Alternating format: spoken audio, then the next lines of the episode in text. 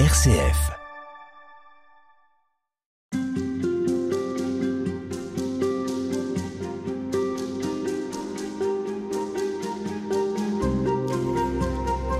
Beaucoup d'entre nous aimeraient être des champions du monde de la charité, des héros de l'évangélisation ou des génies de la foi.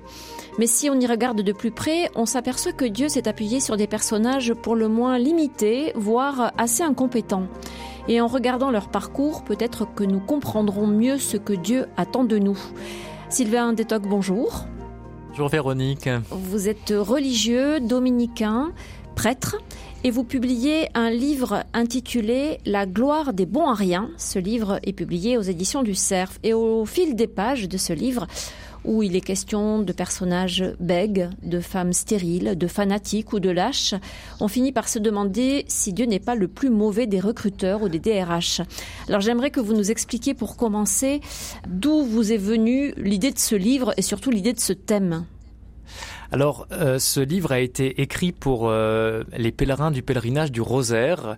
Il se trouve qu'il y a quelques mois, on m'a demandé d'être le prédicateur donc de ce grand pèlerinage. Nous étions environ 15 000 pèlerins à Lourdes au début du mois d'octobre.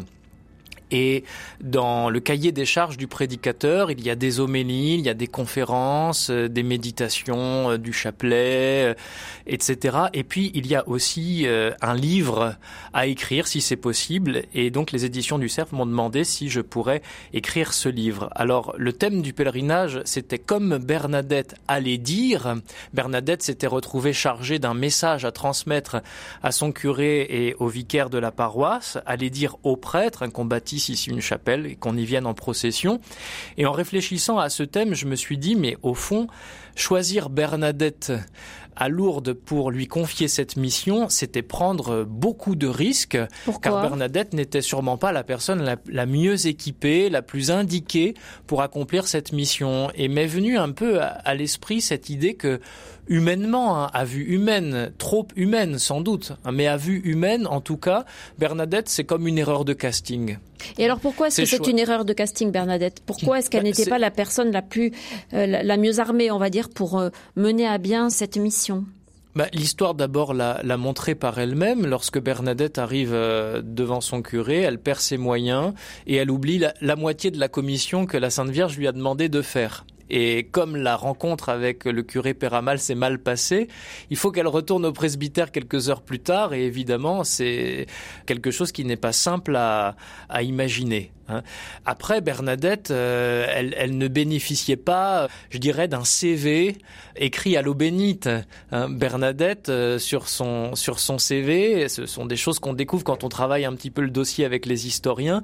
Il faut savoir, par exemple, que pendant quelque temps, elle a été bistrotière. Donc, elle a servi de l'alcool à ces messieurs dans un bistrot à Lourdes. Bon, voilà, sur le CV d'une sainte, euh, ça fait assez mauvais genre. Hein. Et puis les tantes de Bernadette, on apprend aussi que tout le monde savait à Lourdes qu'elle n'avait pas euh, attendu le mariage pour mener déjà la vie maritale. Alors ça aussi, ça faisait mauvais genre de les retrouver dans la grotte à côté de, de la voyante. Hein. Bernadette, c'est quelqu'un qui savait pas se tenir. Elle, éclatait de rire euh, euh, devant des personnalités et même en présence de la Sainte Vierge. Et d'ailleurs, elle disait que la Vierge riait elle-même de bon cœur. Donc voilà, tout ça, ça posait quand même beaucoup de questions sur. Ça ne rendait pas Bernadette crédible aux yeux à la fois des, bons chrétiens de la paroisse de Lourdes, mais aussi des ennemis de la foi qui attendaient sans doute euh, quelque chose de plus sérieux. Alors, si la Vierge avait dû euh, s'adresser à quelqu'un de plus compétent, on va dire, de, euh, de plus crédible, quel type de personne pourrait-on imaginer? Eh bien, elle aurait pu imaginer une sorte de, sainte de plâtre comme on en voit fleurir dans nos églises, une jeune fille bien sous tout rapport, bien élevée, bien catéchisée, qui parlait bien français. C'était pas du tout le, cas de Bernadette. Hein. Vous vous rappelez sans doute qu'elle n'avait pas encore fait sa première communion parce qu'elle patinait au catéchisme, elle n'y arrivait pas. Hein. Donc quelqu'un de mieux armé sur le plan intellectuel, euh, avec une bonne réputation et, euh, disons, une certaine éducation. Oui, et puis toute cette histoire, si vous voulez, de, de grotte avec des apparitions dans une grotte, c'était quand même très très mal engagé. Cette grotte, elle avait une réputation sinistre, c'était un lieu sinistre, un lieu sale, un lieu qui, qui respirait la mort et l'impureté, au point de vue par exemple des signes bibliques qu'on y trouvait. Vous savez, Bernadette s'était rendue à la grotte le 11 février 1858 simplement pour ramasser du bois mort et, des ossements d'animaux. Hein. Mhm. Donc euh, une grotte avec du bois mort, des ossements d'animaux, ça rappelle bigrement un sépulcre, une tombe. Euh, on sait que les, les paysans euh, du coin venaient y faire paître leur, leur, leur pourceau, leur porc. Hein. on appelait ce lieu la au cochon, donc c'est rempli d'immondices. Et, et, voir cette gamine à quatre pattes dans la boue, boire de, de l'eau boueuse à même le sol et, s'en mettre plein le visage, si vous voulez, ça, ça posait quand même de sérieuses questions sur son équilibre aussi psychique, mental.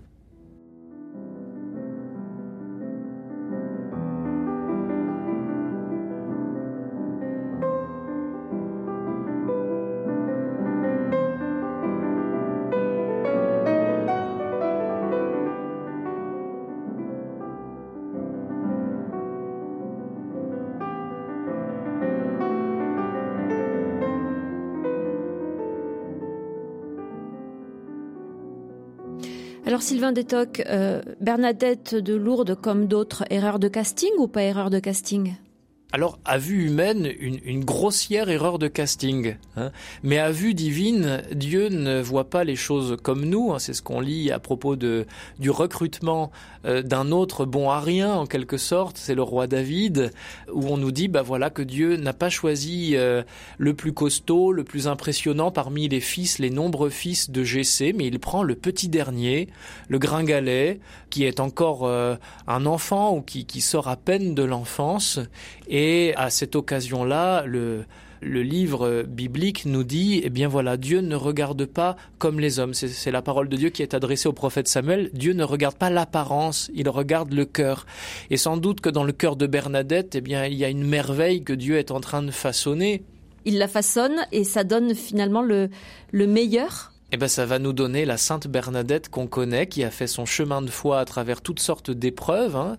Sa vie chrétienne n'a pas été une sinécure, même après les apparitions de la Vierge Marie. Euh, elle est morte jeune, elle a été malade, euh, elle a été souvent humiliée aussi à cause de sa condition sociale. Et puis voilà que euh, ben, elle est devenue une grande sainte et on s'en est rendu compte. Vous savez, quand on a exhumé le corps de Bernadette, hein, on a découvert un corps euh, parfaitement conservé. Il est toujours dans cet état inexplicable de conservation, plus de 150 ans après sa mort, à Nevers, là où elle est morte, dans la communauté religieuse où elle a terminé sa vie. Et c'est comme si, à travers cette relique tout à fait énigmatique, Dieu nous, nous montrait euh, ce qu'il façonne dans le secret et qui un jour va éclore dans, dans la lumière de la vie éternelle. Hein. Est-ce que votre livre a, aussi un rapport avec les récentes révélations concernant ce qu'on pourrait appeler les, champions de la vie chrétienne ou euh, ces personnages euh, qui ont été des sortes de grands commandeurs euh, qui euh, faisaient référence en matière de vie spirituelle et dont on a appris il y a peu euh, que leur vie n'était peut-être pas aussi unifiée que ce qu'on imaginait, voire qu'ils ont été au cœur de, de scandales et notamment d'abus. Tout à fait. Ce livre, je ne pouvais pas l'écrire en apesanteur de l'actualité une actualité de l'Église qui est quand même marquée par ce que j'appellerais un double lessivage, un double essorage. Il y a eu la crise sanitaire qui a a fait beaucoup souffrir nos communautés chrétiennes, nos assemblées, notamment liturgiques, et puis euh, bien sûr la crise morale des abus que nous traversons, qui va de rebondissement en rebondissement, et euh, beaucoup sont découragés. Donc euh, j'ai voulu penser à, à, ce peuple de Dieu qui a l'impression que sa vie chrétienne ne fait pas d'étincelles, que sa vie chrétienne est médiocre, et, et qu'à côté il y aurait comme des grandes figures, des grandes vedettes de l'évangélisation, des grands champions de la 16. Et voilà qu'on découvre euh, que bah, derrière ces, ces profils qu'on a pu admirer, il y avait au fond une réalité humaine, toute humaine et parfois sinistre, parfois sordide. Hein. et beaucoup ont été euh, profondément choqués, bien sûr, blessés, déçus, mm. beaucoup d'amertume derrière toutes ces révélations. Et je me suis demandé si c'était pas aussi l'occasion pour nous d'entendre un appel à un plus grand réalisme de la vie chrétienne. Et peut-être à, se demander ce que c'est que la sainteté au fond. Oui, c'est ça. C'est ce que j'appelais tout à l'heure les saints de plâtre. Mm.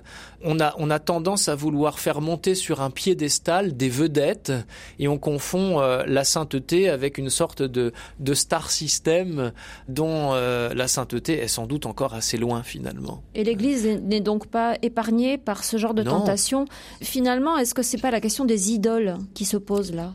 Si je crois, Véronique, que vous avez tout à fait raison d'utiliser cette expression, hein, c'est-à-dire qu'on a fini par confondre dans ces existences-là le message et le messager. Hein et a laissé le messager prendre tellement d'importance et de consistance qu'il a fini par faire écran au message et puis un jour euh, l'écran a volé en mille morceaux et donc que reste-t-il? Ben rien. Hein. Alors que quand je parle d'erreur de casting avec humour bien sûr ou de bon à rien avec humour à propos d'une grande sainte comme Bernadette ou d'autres figures de la Bible, eh bien je je réalise que ces personnes-là n'ont pas fait d'ombre au message dont elles étaient dépositaires et c'est probablement pour cette raison que Dieu les a choisis. Une capacité, c'est ce que Paul appelle les vases d'argile hein, dans euh, ses lettres, une capacité à être dépositaire d'un trésor, d'une parole qui nous dépasse infiniment, qui fait du bien, qui sauve, qui guérit, qui libère. Cette parole, je ne la produis pas. Elle m'a été confiée, je suis son serviteur. Hein, je m'efface derrière elle. Voilà, et l'idée, c'est que euh, je m'efface, mais pas, pas, pas au sens de, de devenir diaphane, mhm. hein, mais au sens où je vais, je vais simplement l'apporter avec euh, la réalité de ce que je suis.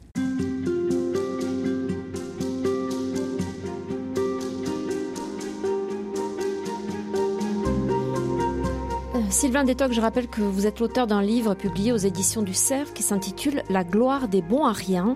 Dans ce livre, vous euh, nous présentez des personnages figurant dans la Bible ou des saints qui ont euh, traversé l'histoire de l'Église et dont on pourrait penser qu'ils n'avaient pas tous les atouts pour être les meilleurs représentants de Dieu sur la terre. Euh, est-ce que votre livre, c'est une invitation à déculpabiliser et à s'accepter comme on est? Oui, complètement. Hein. Accepter ce qu'on est et accepter qui on est. Pour moi, les deux grands axes qui ont porté l'écriture de ce livre. Hein. Accepter ce qu'on est, c'est-à-dire accepter d'être un être humain. Nous ne sommes pas des anges. Et beaucoup de, dérapages dans l'histoire de l'Église et dans la vie chrétienne proviennent du fait qu'on ne, n'accepte pas, on n'accueille pas avec réalisme le don que Dieu nous a fait en nous créant femmes, hommes, euh, êtres humains, tout simplement. Et alors, selon vous, pourquoi est-ce qu'on a du mal à l'accepter? Pourquoi est-ce qu'on a du mal à assumer ce que l'on est et les limites qui sont les nôtres? Il y a une grande tendance à l'hyper-spiritualisation. C'est vieux comme le monde et les premières communautés chrétiennes ont déjà été marquées par euh, cette tentation. Hein. Vous savez, j'ai fait des travaux académiques, hein, ma thèse de théologie sur euh, la théologie de Saint-Irénée de Lyon, qui a dû combattre cette approche euh, hyper-spiritualisante de l'être humain et de la vie chrétienne, et notamment parler à, un public qu'on connaît sous le nom de gnostique, hein, la gnose, qui proposait un salut par la connaissance, en particulier l'exercice des parties, voilà, les plus hautes de l'âme humaine, l'intelligence, euh, la volonté, etc. Et en fait, ces gens-là prétendaient, j'aime beaucoup cette expression chez Irénée, qu'il y avait un salut par évacuation de la chair, c'est-à-dire de notre patte humaine, hein, de mhm. notre nature humaine, par évacuation de notre nature humaine. Et l'évêque de Lyon donc doit doit prêcher le contraire pour dire non, c'est pas par évacuation de ce que nous sommes, au contraire, c'est par participation de notre nature humaine, de notre patte humaine, de notre glaise, par participation de notre nature humaine à la vie, à la gloire de Dieu. D'ailleurs, c'est pas anodin que vous utilisiez des termes comme pâte, glaise, terre. Le terreux, c'est Adam c'est des choses qui ont une consistance, ça colle un peu au doigt parfois. Hein, c'est pas, c'est pas toujours très agréable au toucher. On s'en met un peu partout. C'est pas toujours très harmonieux ni très esthétique. C'est la bonne influence euh, d'Irénée sur ma réflexion, hein, qui, qui lui parle avec d'autres pères de l'Église de l'Adam, Adam comme l'ouvrage modelé par Dieu, ou Dieu qui, enfonce amoureusement ses mains dans la terre, ses mains c'est son Fils et son Esprit Saint, euh, pour modeler Adam à son image et à sa ressemblance.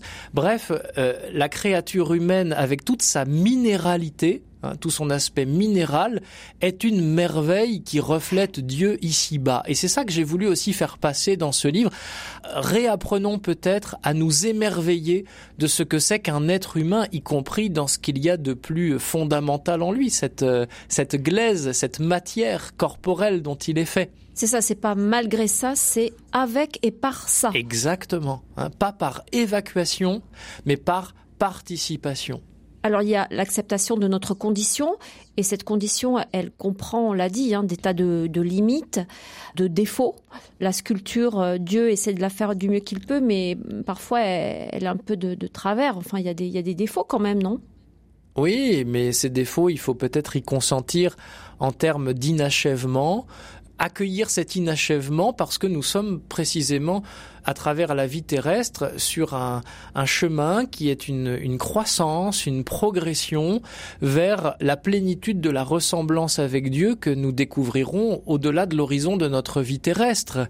Mais ce chemin, ce cheminement est en train de se faire. Hein. Il n'y a pas besoin d'avoir les deux pieds dans la tombe pour commencer la vie avec Dieu, la vie d'amitié et de ressemblance avec Dieu.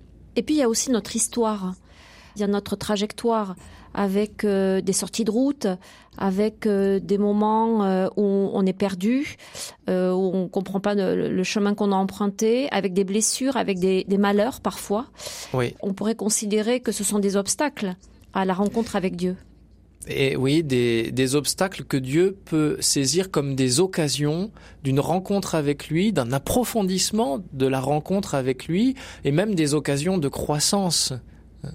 Euh, des seuils, ce que j'appellerais des seuils de croissance, un peu comme une, un animal qui fait sa mue, qui fait craqueler les, les vieilles peaux, parce qu'il y a la poussée de la vie en lui et que euh, ce corps est en train de grandir. Hein. Donc la vie de la grâce en nous opère quelque chose qui ressemble à cela.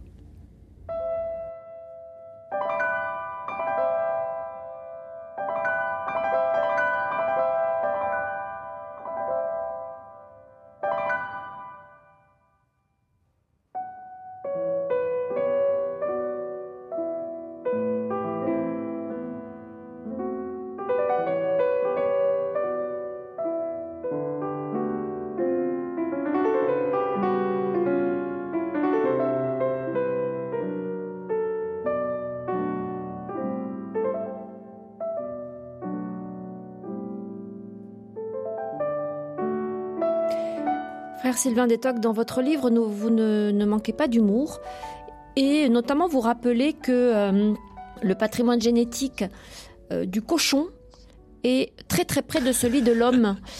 Euh, là, alors, vous dites d'ailleurs que c'est une comparaison, en tout cas une image un peu triviale. N'empêche que ça en dit long et que, enfin pas très loin, vous vous, vous rappelez que Dieu n'a aucune répulsion envers aucune de ses créatures.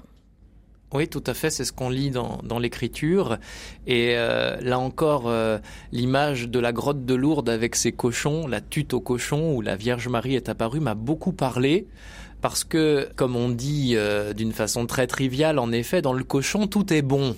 Hein. Eh bien, si on a une approche résolument biblique de la révélation chrétienne, on accueille la réalité de notre patte humaine comme quelque chose de bon. Le péché ne se situe pas à ce niveau-là. Hein. Il se situe où le péché alors? Il se situe dans l'exercice du libre arbitre. Hein. Euh, les réalités que Dieu a fait venir à l'existence sont bonnes. Après, aux créatures libres que nous sommes, il appartient de savoir comment les orienter. C'est ce qu'on en fait si vous voulez. Hein. Euh, le feu en soi, c'est une réalité qui est tout à fait bonne. On peut l'utiliser pour euh, faire du bien, pour donner de la lumière, donner de la chaleur. Mais on peut aussi l'utiliser pour détruire. Hein. Euh, voilà, pour prendre un exemple peut-être plus moderne, l'énergie nucléaire aussi, on peut l'utiliser pour produire de l'électricité, de l'énergie, et donc sauver des vies, faire du bien, mais on peut aussi l'utiliser pour anéantir un pays tout entier. Cette euh, conception que, l'on a de la vie chrétienne, euh, qui devrait être une vie euh, parfaite. Est-ce que c'est l'héritage quand même aussi d'une certaine image de Dieu et de conception de la sainteté qui consiste à s'élever au maximum pour se détacher des contingences matérielles? Et en réalité, bah, la sainteté, ça serait de les embarquer avec ces contingences matérielles. Oui, oui, tout à fait. C'est une sorte d'angélisation de la nature humaine. C'est ce que vous disiez dans euh, notre précédent entretien. C'est ça. Sauf que les anges, ils n'ont pas de corps, si vous voulez. Hein. Nous ne sommes pas des anges attachés à un corps.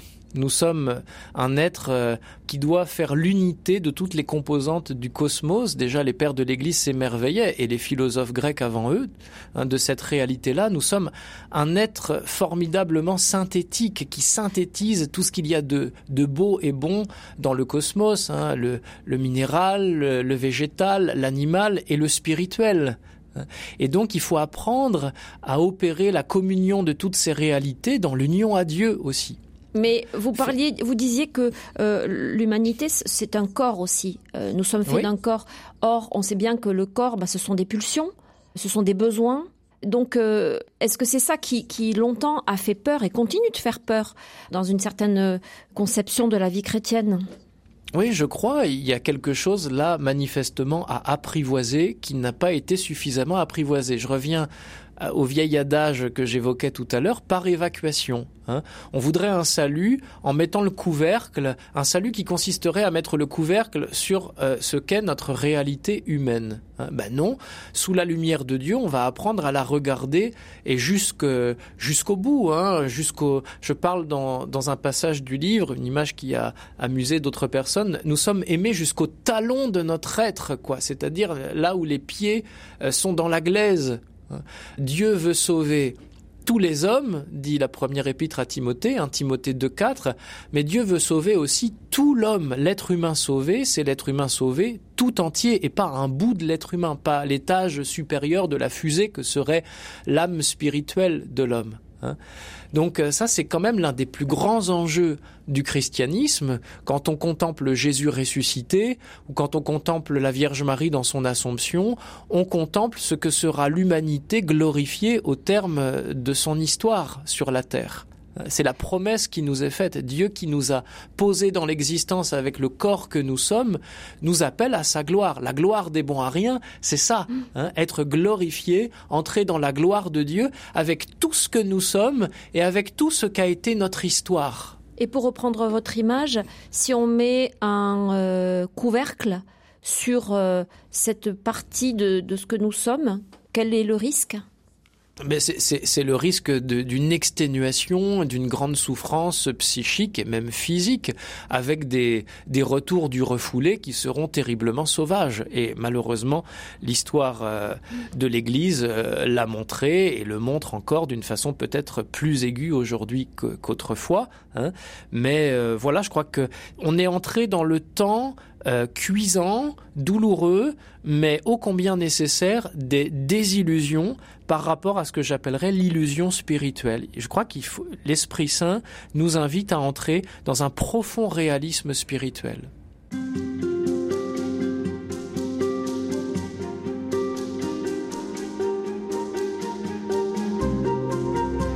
Sylvain Détox, c'est euh, Bernadette Soubirous, la sainte de Lourdes, qui est euh, en quelque sorte à l'origine de votre livre, La gloire des bons à rien. Mais euh, dans cet ouvrage, vous ne manquez pas de, de rappeler que les écritures sont pleines de ces figures dont on aurait pu penser qu'elles étaient incapables de répondre à, la mission, à la vocation à laquelle Dieu les appelait. En réalité, euh, bah, il y a beaucoup de, figures comme ça, de personnages qui se sont vus confier des missions extraordinaires et qui les ont. Alors, je sais pas si on peut parler de succès. On verra ça peut-être avec vous, mais en tout cas, ça ne manque pas. Qu'est-ce que ça vous évoque d'abord? Bah, en fait, quand euh, il a fallu euh, réfléchir aux prédications sur comme Bernadette allait dire, mais revenu à l'esprit très vite, un autre allait dire, un allait dire prophétique, qui est celui qui est confié aux saintes femmes au tombeau au petit matin de Pâques, hein, où le ciel s'ouvre et euh, il y a des quelques variantes dans les différents évangiles, mais grosso modo, à ces saintes femmes, le ciel confie le message de allez dire, allez dire à Pierre et aux autres apôtres hein, que euh, Jésus est ressuscité et qu'il les précède en Galilée. Et quand ces saintes femmes arrivent devant Pierre et les autres apôtres, c'est exactement ce qui s'est reproduit à Lourdes quand Bernadette est arrivée devant Monsieur le curé et ses vicaires. Hein, eh bien, on ne les a pas crus. On les a prises même pour des folles. Saint Luc dit que leurs propos semblèrent délirants. Et donc, là encore, à vue humaine, bon, choisir ces femmes pour être les tout premiers apôtres, les apôtres des apôtres, et parmi ces saintes femmes, quelqu'un qui avait une très mauvaise réputation, Marie de Magdala, là aussi, c'était quand même, à vue humaine, une grossière erreur de casting c'est ce qui a été comme le, chaînon vers les saintes écritures où je me suis dit mais au fond ce qui s'est joué dans la vie de Bernadette à Lourdes puis auparavant dans la vie des saintes femmes au petit matin de Pâques c'est quelque chose qu'on retrouve à longueur de page ou presque dans toute la Bible Hein, aussi haut qu'on puisse remonter, on a l'impression que Dieu s'adresse à des personnages qui commencent d'abord par expliquer qu'il ne faut pas les choisir parce qu'ils ne sont pas les bonnes personnes. Hein. Abraham, par exemple, commence par, par répondre à Dieu qu'il n'est probablement pas la personne euh, concernée parce qu'il est beaucoup trop vieux et sa femme Sarah est trop vieille et en plus elle est stérile. Donc un couple de, de petits vieux, un couple de nonagénaires pour porter l'enfant de la promesse, c'est quand même euh, pas très engageant. Hein. Et puis après, l'histoire va se répéter avec Moïse qui dit que non, non, euh, lui, il n'est pas la personne qui convient. Il y a eu une erreur sur la personne, encore une erreur de casting assumée par le bon Dieu. Il faut recruter un porte-parole qui sache y faire. Or, Moïse se sent pas doué du tout pour la parole. Hein. Et puis après, ça va se reproduire encore avec d'autres, comme Gédéon ou comme le prophète Jérémie. Et puis après, il y a toutes les les tares, toutes les casseroles des autres figures bibliques, par exemple Ruth, qui va devenir l'une des ancêtres du Christ alors que euh, elle n'appartient même pas au peuple élu, euh, etc. Donc j'ai essayé de faire une galerie de portraits dans ce livre hein, de, de, plusieurs de ces figures. Et puis dans le Nouveau Testament, c'est la même chose. Euh, oui, dans le Nouveau Testament, le phénomène se reproduit. Vous Alors, parliez il y a des saintes femmes, mais il y en a des tas d'autres, notamment les disciples. Bien sûr. Ah bah les disciples euh, ont fait connaissance avec leur médiocrité bien avant euh, de se familiariser avec les saintes femmes. Hein. Et puis il y a des personnages ultra secondaires mais très attachants comme celui qui est sur la, la couverture mm. du livre, hein, Zachée, ou encore Nicodème, le vieux Nicodème qui, qui, qui comprend pas grand chose au discours du Christ, qui n'est pas une flèche. Et, pour, et Jésus lui dit mais comment Nicodème, tu es un maître en Israël, tu enseignes en Israël et tu ne comprends pas ces choses-là hein? Propos de la nouvelle naissance et du fait que notre vie biologique n'épuise pas toutes les réalités de notre vie terrestre. Et le vieux Nicodème, ou en tout cas euh, euh, ce sage qu'est Nicodème, aux yeux des autres juifs, qui dit mais comment? Alors il faudrait retourner dans le ventre de sa mère, mais c'est pas possible. Voilà. Il prend les choses au pied de la lettre. Il n'a pas compris de quoi mm. de quoi Jésus parlait. Donc ce sont des figures très attachantes, attachantes par leur résistance à accueillir le projet de Dieu. Vous voyez par exemple parmi les apôtres, euh, Judas oui, alors Judas, c'est peut-être l'une des figures les, les plus sombres et les plus tragiques dans l'histoire, mais si on prend des figures comme les fils de Zébédée, qui euh, demandent à être assis l'un à la droite, l'autre à la gauche du Seigneur dans sa gloire pour gouverner les nations, ou qui, dans un autre passage de l'évangile de Luc, demandent que le feu du ciel tombe sur les Samaritains parce qu'ils n'ont pas accueilli Jésus, et Jésus doit les reprendre et leur expliquer, mais non, mais vous n'avez rien compris, les gars. C'est pas de ça qu'il s'agit. Ils n'ont rien compris jusqu'au lendemain euh, de la résurrection. On le voit avec les disciples d'Emmaüs, et Jésus fait route avec eux. Il va falloir quand même leur ouvrir l'intelligence.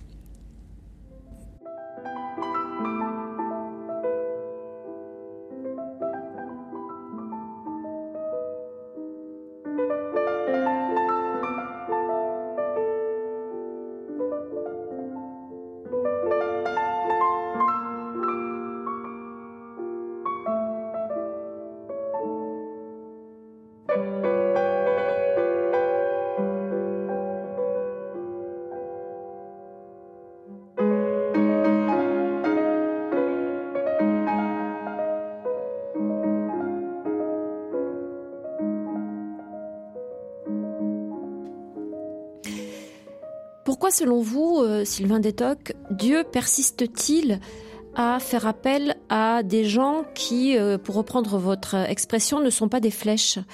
Euh, lui non plus ne tire pas d'enseignement de ce qu'on pourrait considérer comme, pour certains d'entre eux, étant des erreurs?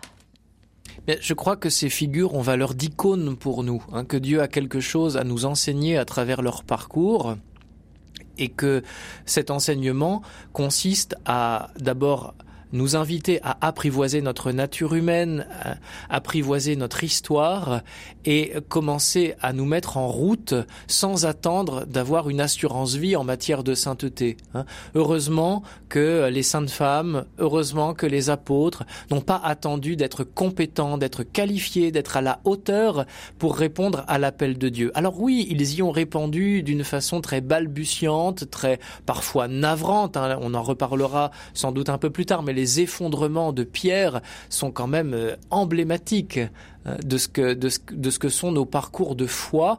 Un parcours de foi, c'est pas linéaire. Hein. Il y a des périodes au cours desquelles on fait de formidables progrès, des périodes au cours desquelles on a l'impression de patiner, voire de régresser. Il y a des effondrements dans une vie chrétienne et toute la, la sagesse, me semble-t-il, et toute la maturité dans la vie chrétienne va être d'apprendre à, à accueillir cette réalité-là on pourrait même enlever euh, l'adjectif chrétienne. Il y a des effondrements dans une vie, il y a des moments de maturité ou de, grands élans dans une vie. Euh, est-ce que c'est euh, particulièrement là, dans, dans ces brèches, dans ces failles, que Dieu vient nous rejoindre? Oui, je crois, et je vous remercie beaucoup de d'amener cette distinction qui m'est chère. Hein. Euh, c'est pas seulement dans la vie chrétienne, c'est dans la vie tout court, en tant qu'être humain. Hein. Euh, je crois que l'une des pires illusions de la vie chrétienne, c'est de croire que être chrétien va nous dispenser d'être humain. Hein. Il faut consentir à être humain. C'est ce que j'ai appelé dans euh, plusieurs passages du livre l'art d'être terrien. Consentir à être des êtres de cette terre, à habiter cette terre, à l'habiter avec Dieu, à laisser Dieu venir l'habiter et habiter en nous pour qu'il y fasse son œuvre, et encore une fois, ne pas évacuer cette réalité terrestre sous prétexte qu'on serait appelé à une réalité purement céleste, purement spirituelle. Est-ce que la sainteté, au fond, ça ne serait pas d'être pleinement homme? Si.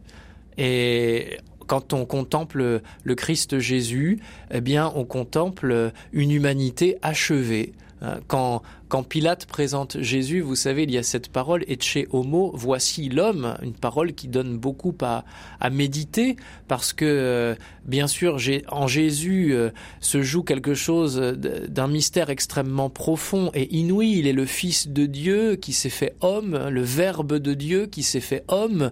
Euh, on fait des mois et des mois de cours de Christologie pour approfondir cette réalité-là à la faculté de théologie, hein. mais il faut pas oublier qu'il s'est fait homme.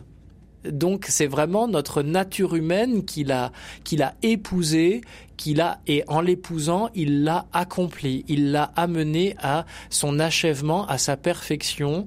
Euh, dans la communion avec Dieu. En Jésus, on contemple euh, ce que c'est que l'humanité achevée, c'est-à-dire achevée au sens de mener à sa perfection, à sa plénitude. Et puisque vous citiez Saint Irénée dans un de nos entretiens, c'est ce qu'il euh, disait avec cette formule très célèbre de la, gloire, de, Dieu. Hein. La gloire de Dieu, c'est l'homme vivant, c'est l'une des formules d'Irénée les plus euh, appréciées aujourd'hui. Hein. et euh, il est probable que le titre du livre, La gloire des bons à rien, mm. ne soit pas sans, sans faire écho à la gloire de Dieu, c'est l'homme vivant. Parce que ce que Dieu va glorifier, ben, c'est la réalité de ce que nous sommes ici-bas, mais c'est vraiment cette réalité-là qu'il va glorifier. Il communique sa gloire à ce que nous sommes. Qu'est-ce que ça veut dire être glorifié? Être porté à l'incandescence de la vie divine, euh, c'est-à-dire à l'incandescence de l'amour, à l'incandescence de la vérité, être porté à euh, un épanouissement de l'être dont euh, nous n'avons pas idée ici-bas. Hein. L'une des images que j'utilise, voilà, c'est le, le, bulbe de jacinthe, par exemple, que vous allez mettre en terre dans les mois les plus froids de l'année et les plus sombres de l'année. Eh bien, euh, cette petite portion de matière qu'on enfouit dans la terre et, et qui va en quelque sorte dans un premier temps comme si décomposer, eh bien si on lui disait que dans quelques semaines, quelques mois à peine, elle développera à la lumière du soleil une robe magnifique, colorée, parfumée, à faire pâlir de jalousie tous les manias de la haute couture, comme dit Jésus à propos d'Élise Deschamps, avec lesquels les couturiers de Salomon ne peuvent pas euh, rivaliser. Si on disait ça à l'oignon qu'on met en terre, il ne le croirait pas. Hein. Pourtant, ce que nous sommes ici-bas sur la terre va s'épanouir dans la gloire et commence déjà à s'épanouir dans la gloire. C'est tout le mystère de notre vie baptismale où nous, nous laissons apprivoiser par Dieu.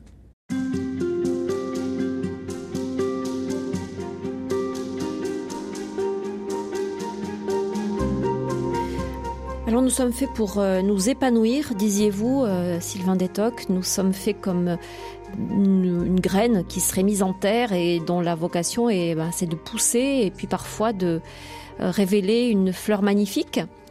N'empêche, notre patte humaine, notre condition humaine, c'est aussi des choses qui nous font euh, souffrir ou en tout cas qui nous mettent dans des difficultés. Qu'est-ce qu'on fait de nos colères? Qu'est-ce qu'on fait de nos, je sais pas, de nos peurs, de, la jalousie parfois qui peut nous, nous envahir, de formes d'excès qui s'emparent de nous eh bien, on ne les évacue pas. On apprend à les accueillir, à les traverser et à les digérer, en quelque sorte, à les métaboliser. Dans le langage des théologiens, on dirait à les assumer. C'est tout ce qui se joue dans le mystère de notre foi chrétienne. Hein. En Jésus ressuscité, c'est toute notre réalité terrestre qui a été assumée et transfigurée dans la gloire. Euh, vous parliez de la colère. Bon, Jésus n'est pas pécheur, il n'y a pas de péché en lui, mais il y a eu des colères de Jésus et elles ont été aussi assumées dans cette trajectoire que les évangiles, en tout cas, nous donnent à voir. Est-ce que votre réflexion est nourrie de psychologie? Je ne sais pas s'il faut parler là de développement personnel ou de psychologie positive. Si, c'est ce qu'on appellerait euh, la, la, littérature euh, psycho-spirituelle. Hein.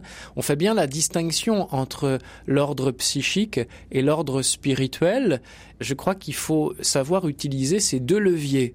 Vous voyez, quand on, on se casse une jambe, on va pas euh, au confessionnal ou on va pas rencontrer euh, le directeur spirituel, comme on l'appelle, ou le père spirituel, l'accompagnateur spirituel. Non, on va à la clinique et on fait un plâtre. Hein. De même, notre psychisme, il a une dimension biologique et dans notre parcours, dans notre existence, il y a des accidents, il y a des fractures, il y a des entorses de la vie psychique qui font mal, qui font souffrir. Il faut apprendre à les euh, repérer et à les soigner, peut-être même à les réparer, ou en tout cas, si on n'y arrive pas, à être capable de vivre avec sans que ces entorses ou ces fractures ne rendent la vie impossible. Hein. Trop encore de chrétiens parmi nous pensent pouvoir se contenter d'une vie où tout va s'évacuer dans le spirituel. Non, il faut apprendre à accueillir la réalité de notre, de notre vie terrestre et à l'accompagner avec les moyens aussi humains que Dieu nous donne. Et à ne pas condamner des émotions qui nous traversent. Quelqu'un qui est en colère et en colère tout le temps, c'est important qu'ils comprennent pourquoi, d'où vient euh, cette colère. D'où vient cette colère, oui, et de ne pas travailler que sur les effets mm. et les symptômes, mais d'essayer de remonter à la cause. Donc là, c'est plutôt un travail qu'il va falloir faire avec un, thérapeute, par exemple. Mm. Pourquoi pas hein? S'il y en a besoin, il faut faire cette démarche. C'est pas le la vie spirituelle, c'est pas à coup de chapelet, de confession, de communion. Tout ça, c'est très très bien. Hein c'est ce qu'on appelle les moyens surnaturels dans les constitutions dominicaines on parle de des moyens surnaturels qu'il faut prendre pour se convertir et, persévérer sur le chemin de la conversion, la prière, les sacrements, etc. Très bien, hein mais il ne faut pas négliger, ajoute nos constitutions, les moyens naturels. Comme dit saint Thomas, la grâce ne supprime pas la nature, hein elle l'élève. Ben c'est ça la gloire des bons à rien. Notre nature, elle peut être très abîmée. La grâce vient rencontrer cette nature pour la guérir, pour la surélever, mais pas pour la supprimer. Et donc il y aura tout un parcours à faire avec cette nature, cette nature humaine qui peut dans notre histoire avoir été effectivement bien malmenée. Et qui permet parfois aussi d'apprendre à mieux l'aimer, cette nature, à mieux s'aimer. Même si on se sait aimer, s'aimer soi-même, c'est encore une autre paire de manches, si j'ose dire. L'apprivoiser, c'est peut-être l'un des commandements les plus difficiles hein, que nous livre l'Écriture. Hein. Voilà, tu aimeras ton prochain comme toi-même. Hein. Et on ne peut pas faire l'économie de ce comme toi-même. Si on n'a pas d'estime de soi, tout simplement en se regardant soi-même sous la lumière de, du regard de Dieu qui, ne, qui lui ne nous regarde pas comme un bon à rien précisément. Comme Bernadette qui disait, elle me regarde comme une personne. Exactement, avec un respect formidable. Marie qui vous voit Bernadette, Bernadette que tout le monde tutoyait, Marie qui utilise des formules de politesse d'une très grande élégance. Voulez-vous me faire la grâce de venir ici? Hein, C'est Marie qui demande à Bernadette si elle veut bien revenir au rendez-vous. C'est quand même extraordinaire.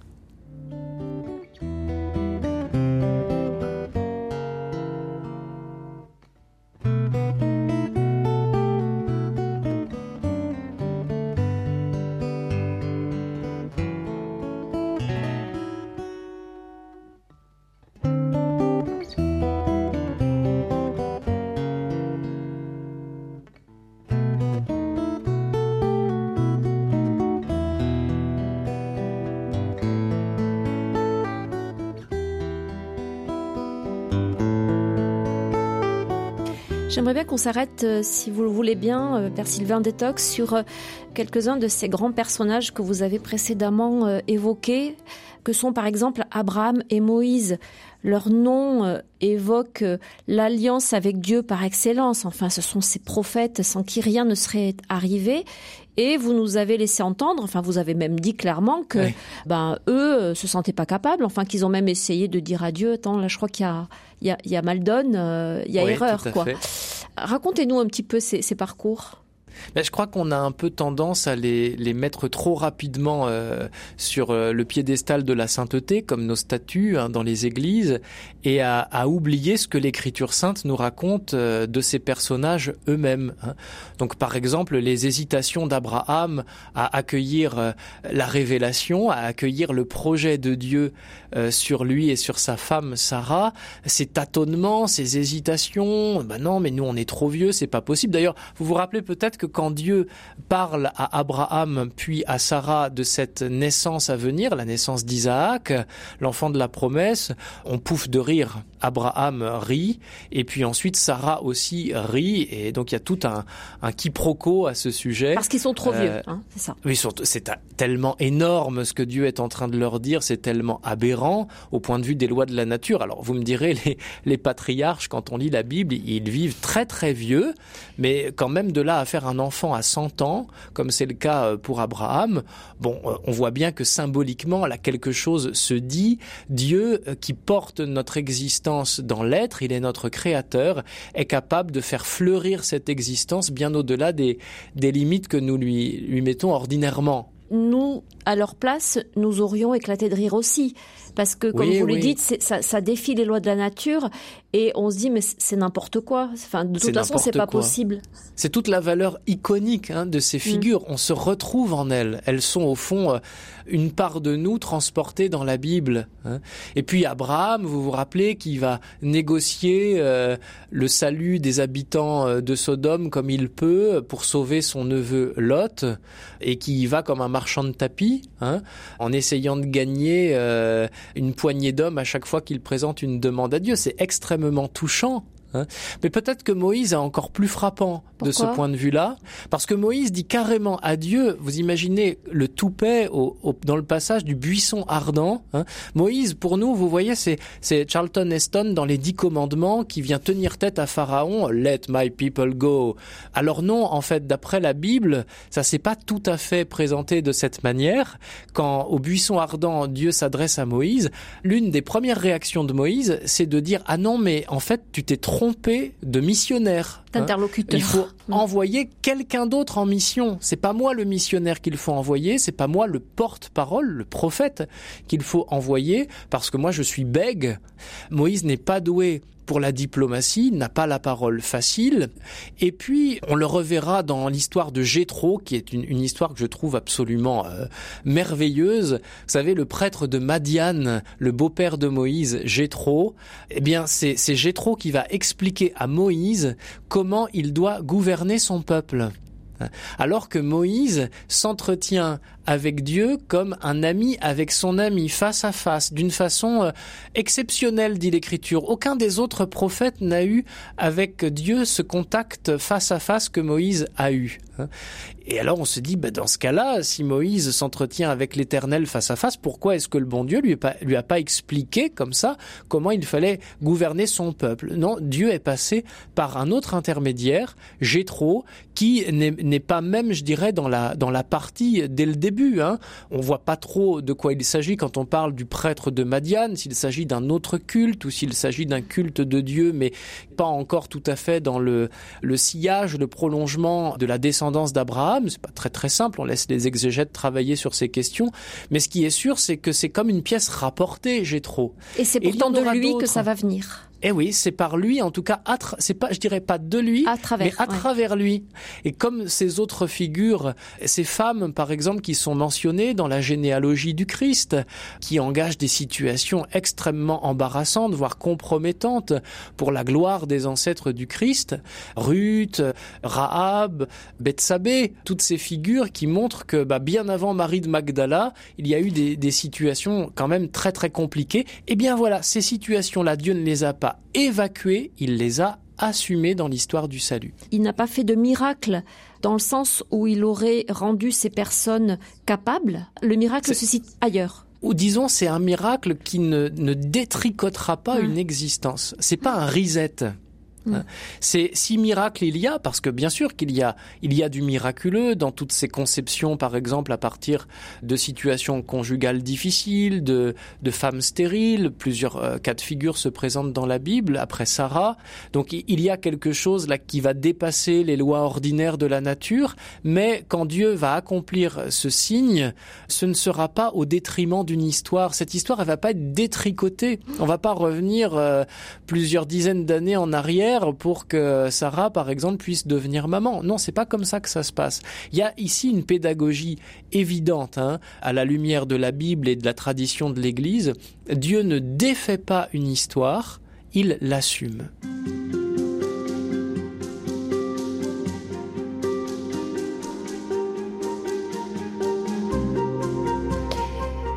Bon à rien ou vaut rien, euh, frère Sylvain Détoc, ce sont des expressions qu'on entend parfois, c'est un bon à rien, c'est un vaut rien. À moins que rien. À moins que rien. Quand on y pense, ce sont des expressions terribles, d'une violence inouïe et euh, qui peuvent marquer quelqu'un très profondément vous avez euh, choisi ces mots avec volonté, quoi. oui, ils sont pas choisis au hasard. Vous savez, les mots d'un titre, on en parle beaucoup avec l'éditeur. Donc là, en l'occurrence, c'est mon éditeur au CERF qui m'a suggéré ce titre. Je ne sais pas si j'aurais eu l'audace d'un tel titre. Et puis finalement, je me rends compte qu'il ne s'est pas trompé. Je m'en suis rendu compte notamment à l'occasion d'une rencontre un peu bouleversante, pour tout vous dire, avec un pèlerin, une dame au pèlerinage du Rosaire, qui euh, est venue me rencontrer en larmes avec euh, le livre sous le bras. Alors je lui ai demandé pourquoi elle était si émue et euh, c'est le titre du livre qui l'avait profondément remué parce que depuis qu'elle est toute petite, m'a-t-elle dit, on lui dit mais tu n'es qu'une bonne à rien. Donc une dame d'une soixantaine d'années à peu près, c'est pas banal de voir dans quel état de souffrance psychique certaines expressions qu'on vous a assénées comme ça pendant toute votre enfance, toute votre vie, les, traces, les, blessures, hein, les marques que laisse ce genre d'expression profondément toxique et mortifère. Donc l'idée c'est qu'en ressaisissant aussi ces mots de mort dans un titre qui veut les baigner de la gloire de Dieu, on puisse ouvrir un chemin. Un chemin pour cette bah, c'est-à-dire et une consolation bah, finalement une forme de consolation un baume en se disant mais peut-être on, m'a dit que j'étais un bon à rien c'est peut-être pas sans raison peut-être que j'ai pas tout réussi dans ma vie que j'étais pas très doué un peu gauche tout ce que vous voulez mais sous le regard de Dieu, je découvre que je suis pas un bon à rien. Je suis pas un vaurien. J'ai du prix aux yeux de Dieu. C'est le, prophète Isaïe, par exemple, qui me le dit. Que mon histoire, elle a de la valeur. Euh, une valeur que Dieu a estimée au prix des mystères de Noël et de la croix. Voilà le prix que j'ai aux yeux de Dieu. Et découvrir cela dans la foi, ça peut être un formidable ressort aussi de guérison. Chacun de, nos cheveux chemin. Est, compté hein, sur notre tête. oui, tout à fait. Alors vous voyez la tête que j'ai. Euh, pour un, comme euh, j'aime bien faire cette blague quand je prêche sur cet évangile, mais j'évite de la multiplier parce qu'on fatigue les, les auditeurs. Mais c'est une grande consolation de savoir que tous nos cheveux sont comptés, et pas seulement pour les prédicateurs chauves, si vous voyez ce que je veux dire. Je ne sais pas si Pierre était chauve, mais en tout cas, lui, on peut considérer que c'est alors un bon riel, je ne sais pas, mais enfin, c'est pas simple hein, pour lui. Non, alors bien sûr, ce qui nous vient immédiatement à l'esprit, c'est l'effondrement de Pierre pendant la passion du Christ avec son triple reniement. Mais il faut aussi euh, refaire le parcours de Pierre à travers les évangiles et on s'aperçoit que dès le début ça a mal commencé. Quand euh, Jésus recrute Pierre, voilà, je parlais de Dieu comme d'un mauvais directeur des ressources humaines, le divin DRH vient recruter Pierre sur sa barque et après la pêche miraculeuse, la première réaction de Pierre, ça va être de dire à Jésus, éloigne-toi de moi parce que je suis un homme pécheur. Et Jésus va accueillir cette réalité. Jésus ne lui dit pas non non t'es pas un, un nul, t'es pas un, un t'es quelqu'un de très bien. Jésus va lui dire ben je te prends tel que tu es et tu vas faire partie de l'aventure. Tu vas maintenant pêcher par ta prédication euh, des êtres humains et plus des poissons. Donc c'est très beau de voir comment Jésus accueille la réalité de ce qu'a été la vie de Pierre. On n'en sait pas plus hein, sur le passé de Pierre, mais voilà ce qu'il accueille et ce qu'il entraîne dans l'aventure. En même temps, Jésus n'est pas toujours très tendre avec Pierre. Homme de peu de foi, oui. Euh, il, lui dit euh, Satan passe ah, derrière moi. Il, le traite carrément de Satan. Donc quand, j'entends les gens se plaindre des pasteurs de l'Église ou euh, se plaindre même du pape, le successeur de Pierre, quel que soit le pape en question, parce qu'il y en a pour tous les goûts dans la succession de Pierre, mais il faut quand même se rappeler ce qui s'est passé pour Pierre dans les évangiles. Pierre est traité de Satan passe derrière moi Satan dans la bouche du Christ. C'est quand même d'une, violence inouïe. Donc Pierre, quand Jésus annonce sa passion et que Pierre vient juste de confesser sa foi en la messianité, peut-être même en la divinité de Jésus, et Pierre lui dit, ah non, non, surtout pas Seigneur, tu vas pas souffrir, il en est hors de question. Ou alors Pierre qui ne comprend pas la scène de la transfiguration et qui, qui propose qu'on installe un campement là sur le Tabor pour que Moïse et Élie apparus dans la gloire restent avec Jésus dans cet état de transfiguration et pourquoi pas qu'on établisse le royaume de Dieu sur la terre. Vous vous rappelez euh, au début des actes des apôtres, même après la résurrection, on n'a toujours pas compris que le royaume que Jésus est venu instaurer n'est pas un royaume politique sur la terre, que c'est un royaume dans les cœurs et que s'il y a des changements à opérer dans nos civilisations, ça passera par la conversion des cœurs, de chaque cœur. Mais est-ce que ça signifie quand Jésus parle comme ça à Pierre que tout d'un coup il a un éclair de lucidité et qu'il réalise qu'il a peut-être pas fait le bon choix? Non, je crois pas, bien au contraire. C'est au contraire une manière de décanter progressivement, seuil après seuil, une progression qui ne se fait pas aisément, hein, qui ne se fait pas d'une façon fulgurante. Alors il y a des fulgurances, par exemple celle de Césarée où Pierre va confesser tout à coup là comme ça la divinité de Jésus ou la messianité de Jésus et alors Jésus lui répond ben heureux es-tu Simon Pierre euh, fils de Jonas parce que c'est pas par tes propres capacités que tu as découvert ça, hein, c'est pas la chair et le sang qui t'ont révélé cela, mais c'est mon Père qui est aux cieux.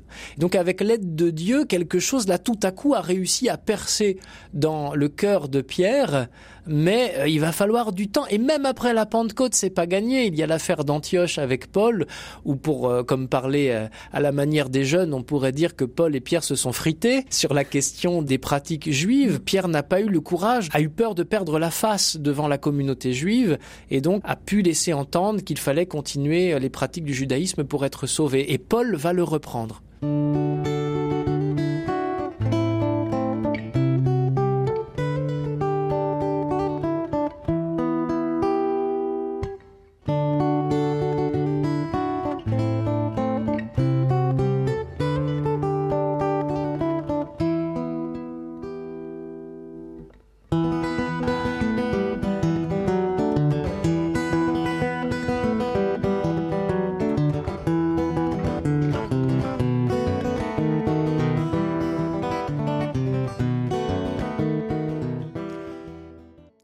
Pierre et Paul, il y a euh, de la, bah, du conflit, de l'incompréhension. Ça, ça nous rappelle donc que nous-mêmes, nous ne sommes pas attendus euh, par, euh, par Dieu comme étant des, des personnages lisses, imperturbables, unifiés.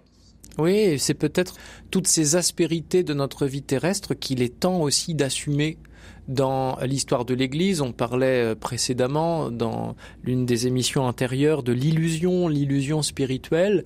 Bon, bien, beaucoup d'illusions volent en éclats, sont dégonflées. Qu'est-ce qu'on fait maintenant? Et si on commençait par accueillir euh, ce qu'est la réalité de notre vie euh, On parle de Paul, par exemple, à l'instant. Paul n'était pas naïf sur son parcours et il était capable de reconnaître ce qu'avait été sa vie avant la rencontre avec le Christ sur euh, la route de Damas, Paul reconnaît qu'il a été un grand pécheur, un cœur dur, violent et même une sorte de fanatique qui euh, ne reculait pas devant l'idée d'aller euh, persécuter les chrétiens. Hein, et la figure d'Étienne, le premier persécuté, sous les yeux de Paul, est assez emblématique en la matière. Et pourtant, voilà, Paul a été saisi, il a été transformé par la grâce de Dieu, et visiblement, quand on le lit, on, découvre que ça ne s'est pas fait non plus en un jour. Et Paul nous parle ailleurs de, de ses combats, de ses incapacités, de ses faiblesses, cette mystérieuse écharde qu'il a dans la chair. Euh, qu'est-ce que c'est? Là encore, on peut laisser les spécialistes de Saint Paul en disserter longuement. En tout cas, ce qui est sûr, c'est qu'il a fait l'expérience de ses limites et que la rencontre avec le Christ ressuscité dans la puissance de l'Esprit Saint n'a pas évacué toutes les difficultés qu'il portait.